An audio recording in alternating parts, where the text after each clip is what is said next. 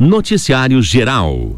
Nenhuma aposta levou o prêmio máximo do concurso 2426 da Mega Sena. Os seis números sorteados no sábado em São Paulo foram 05, 11, 24, 27 32 e 50, 57. Ninguém acertou as seis dezenas. O prêmio acumulou e ficou estimado em 90 milhões de reais para o próximo sorteio. Um prêmio de 25 milhões 132 mil 53 é, perdão, um prêmio de três centavos irá para cada um dos duzentos e quarenta e nove bilhetes sortudos que acertaram cinco números e fizeram a quina. Outras 15.271 apostas foram contempladas com R$ 585,42, valor para quem acertou a quadra. O próximo concurso que será realizado na quarta-feira, o próximo concurso vai ser realizado na quarta-feira em São Paulo. O evento come começará a partir das 20 horas e terá transmissão ao vivo pela internet. Esporte. Campeonato Paranaense da Terceira Divisão, a penúltima rodada da primeira fase teve no grupo A no sábado, o Rolândia perdeu para a Laranja Mecânica por 3 a 0. O Aruco goleou o Arapongas por 7 a 1 e a Portuguesa Londrinense venceu o Cambé por 2 a 0. No grupo B, tivemos no sábado Patriotas e Foz do Iguaçu empataram em 0 a 0. O Paranavaí venceu o Grecal por 2 a 1 e o Irati jogando em Guarapuava, no estádio Valdomiro Gelinski, ganhou do Batel por 1 a 0. E o Irati teve dois jogadores expulsos. O Emanuel foi expulso aos 47 minutos do primeiro tempo e o Reinaldo aos 11 do segundo tempo. Matheus Gomes fez o gol da vitória aos 5 minutos do segundo tempo. Essa foi a primeira vitória do Azulão fora de casa, o time que se superou, ele ficou boa parte do segundo tempo com dois homens a menos. E o Batel daí no finalzinho da partida também teve um jogador expulso, mas mesmo assim, ó, o Irati com um a menos conseguiu se segurar e ainda mantém as chances de classificação. Na classificação, no grupo A, em primeiro lugar está o Aruco com 27 pontos. Em segundo, a Laranja Mecânica com 21. Em terceiro, vem a Portuguesa Londrinense, 15 pontos. Quarto, Rolândia com 12. Na quinta posição, Cambé com dois pontos, que é a mesma quantidade de pontos do Arapongas, que está na sexta posição. No grupo B, que é do Irati, o primeiro colocado, Foz do Iguaçu, com 20 pontos, já está classificado para a semifinal. Em segundo está o Paranavaí, com 16 pontos. Terceiro, Patriotas, também com 16 pontos. Em quarto, vem o Irati, com 15 pontos. Agora, esses três times brigam pela vaga, falta uma rodada para o fim da primeira fase. A situação é a seguinte: o Irati tem que ganhar o confronto direto contra o Patriotas e torcer para o Paranavaí não ganhar do Foz do Iguaçu na última rodada. Na quinta posição está o time do Grecal com quatro pontos. Lembrando que o Grecal perdeu quatro pontos na justiça pela escalação irregular de jogadores na primeira rodada contra o Batel. E o Batel, que tem apenas dois pontos, está na sexta posição. No Campeonato Paranaense de Voleibol Feminino, ontem no ginásio Batatão, o time de Irati venceu o Cascavel por 3 sets a 2. As parciais foram as seguintes: 28-26, 7-25, 23-25, 25 a 23 e 15 11. Hoje as meninas de Irati voltam a jogar, também aqui no ginásio Batatão Irati, às 20 horas, Irati e Foz do Iguaçu. Jogos em Rio Azul. Pelo Campeonato Intercomunidades de Futsal na Série Ouro, teve a final em jogo único no ginásio Albinão no sábado, Zube. O time do Faxinal de São Pedro perdeu para o braço do Putinga por 3 a 2 e o gol que deu o título ao braço do Putinga saiu faltando dois segundos para acabar o jogo. Nossa, que emoção até os últimos segundos aí. É claro, então o campeão aí é o braço do Potinga. Em segundo lugar ficou o Faxinal de São Pedro. E em terceiro lugar o Marumbi dos Elias. As premiações individuais que ganharam troféus da Secretaria de Esportes, o artilheiro foi o Leandro José Moutim do Faxinal São Pedro. O melhor goleiro foi o Rodrigo Kasmiezaki do braço do Potinga. O melhor jogador o Ezequiel Plodowski Júnior do braço do Potinga. Pelo Campeonato Interbairros, final jogo único no sábado, a Vila Maria venceu o Centro por 8 a 3. Então, campeã a equipe da Vila Maria.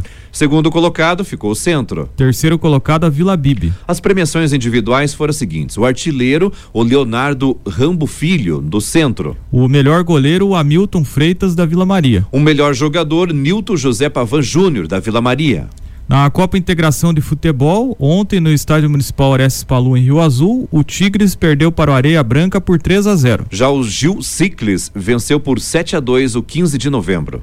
Copa Irati de Futsal, sexta-feira tivemos no ginásio Fortunato Colasso Vaz. O Liverpool perdeu para o ADL por 5 a 3. O Mascavo Story venceu por 4 a 1 o Churraut Zanoni. Campeonato Varziano de Irati, partidas de volta da semifinal da segunda divisão. Estádio Municipal Abrana Gibinegem. Sábado, América e Cruzeiro do Sul Masters empataram em 1 a 1. No jogo de ida, a partida terminou empate também em 1 a 1.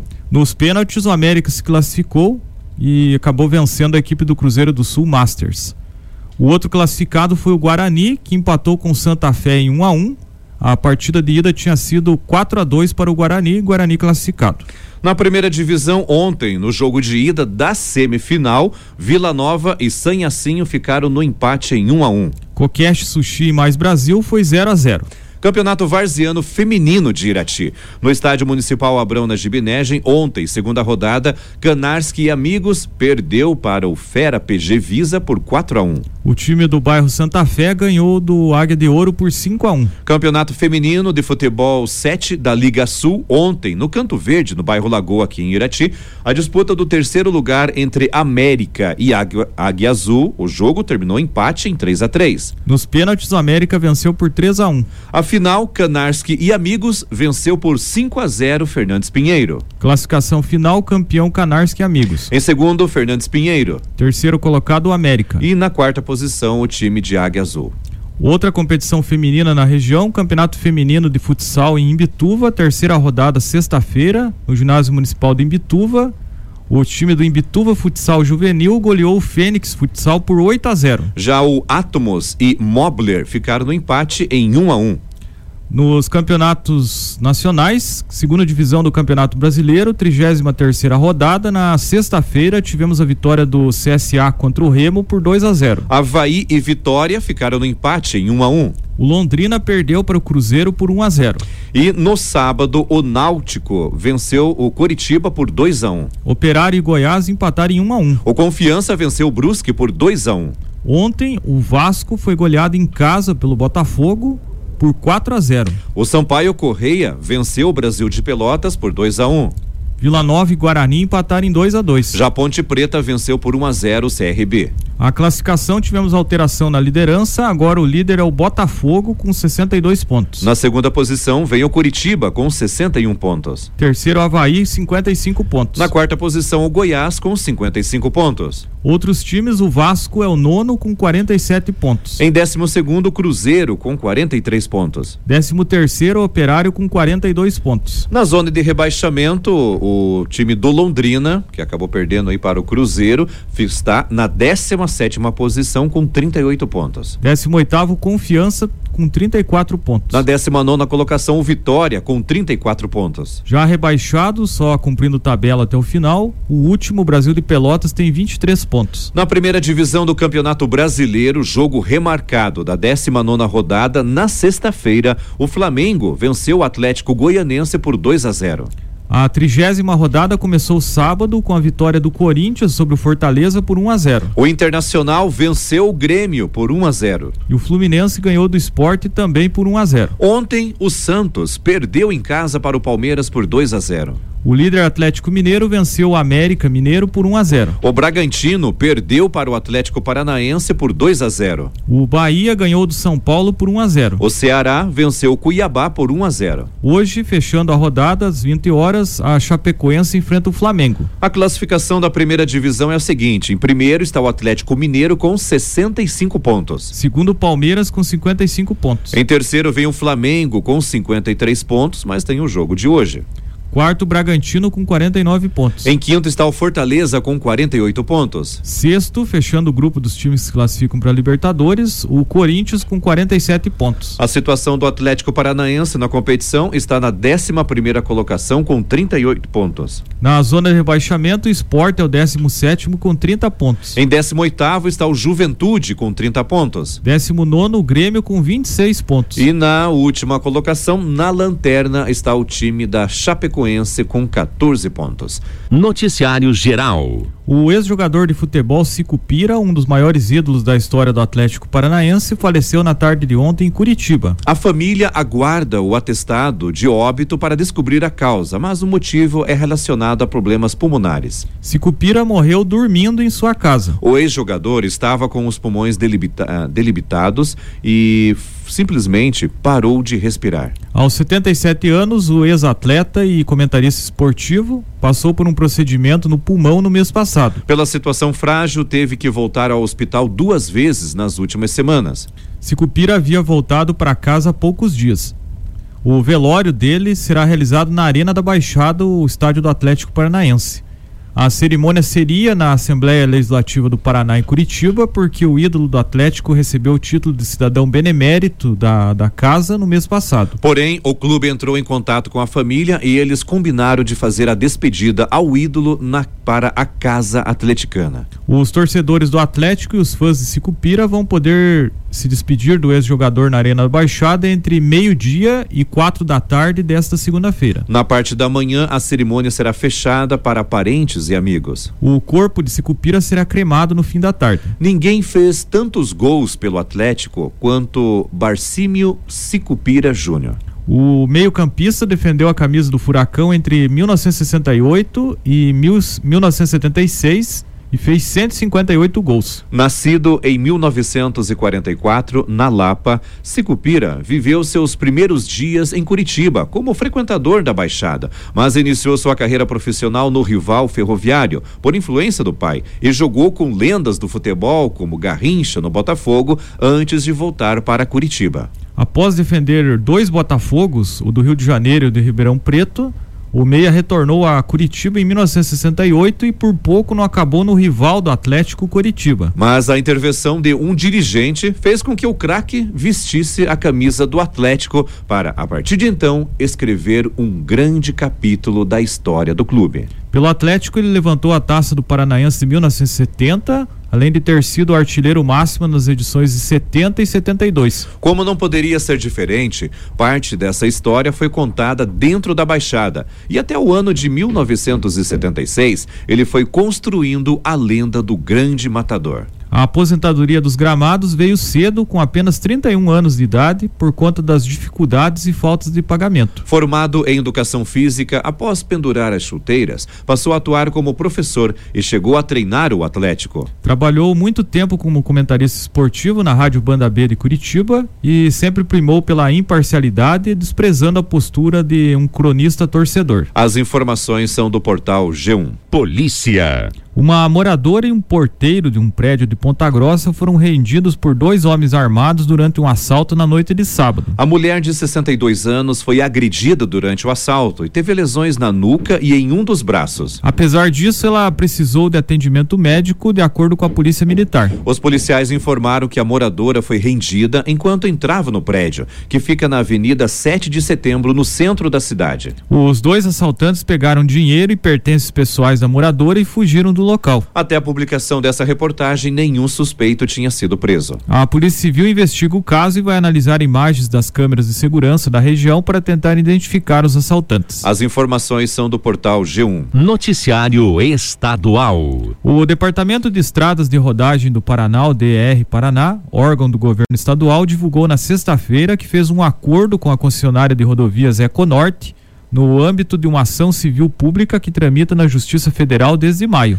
Embora os contratos do governo estadual com as seis concessionárias de pedágio que atuam no anel de integração estejam se encerrando no fim deste mês, o acordo com o DR previa que a Econorte permanecerá prestando serviços aos usuários pelas estradas por mais um ano, como guincho mecânico e atendimento pré-hospitalar, sem cobrança de tarifa. A concessionária também manterá o centro de controle de operações e telefone para emergência 0800 e a guarda patrimonial dos bens móveis e imóveis que serão revertidos para o Estado. Em troca, a Econorte deixará de executar um viaduto em Jacarezinho. O conteúdo do acordo foi divulgado pelo DR. O acordo é resultado de uma audiência de conciliação realizada na sexta-feira e ele ainda precisa ser homologado pela Justiça Federal. De acordo com o DR, a obra descartada estava estimada em 14 milhões de reais, mas nem saiu do papel. Abre aspas, a obra do viaduto no trevo da rodovia Transbrasiliana com a rua Fernando Bataré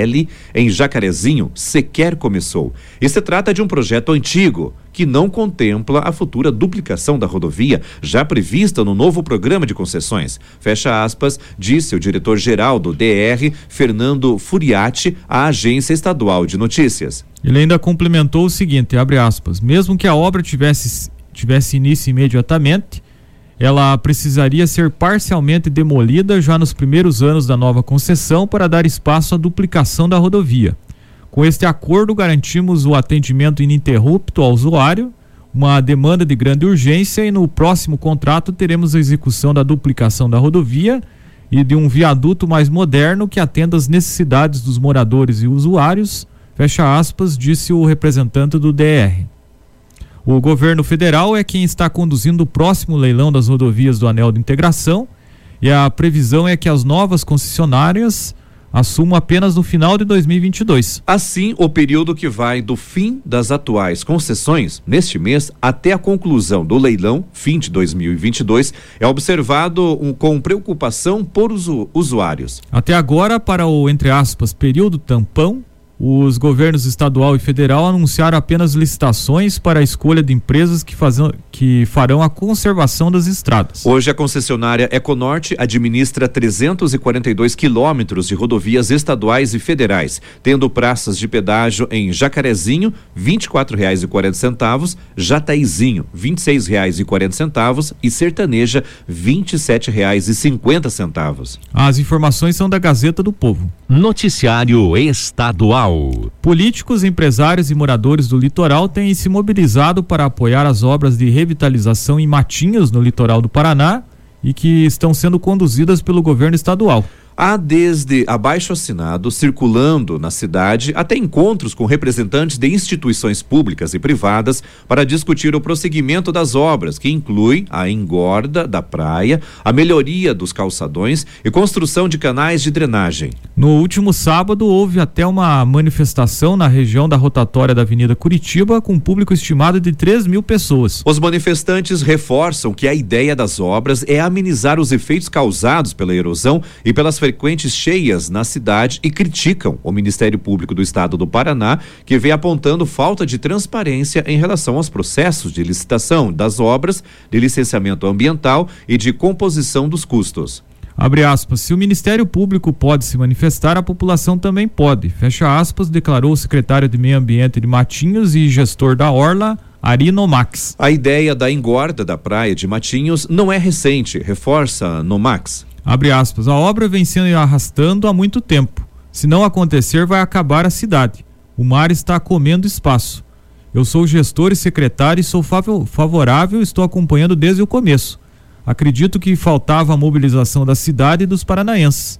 Agora todos estão clamando para que essa obra aconteça.